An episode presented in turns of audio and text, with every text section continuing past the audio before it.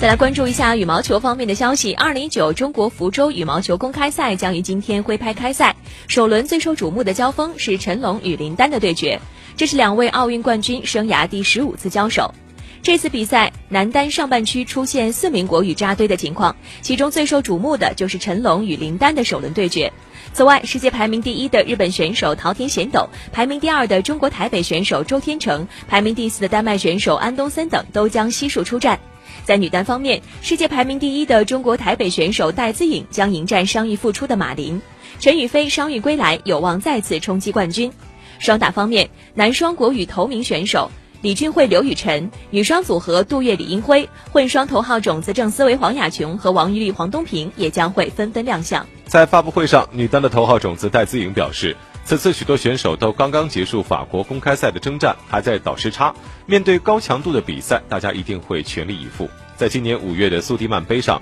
十七岁的韩国在校生安世英以二比一逆转击败了戴资颖，爆出冷门。此次面对天才少女戴资颖，给予了她高度的评价。安世英身高够高，力量也有，还很年轻，未来将是一个可敬的对手。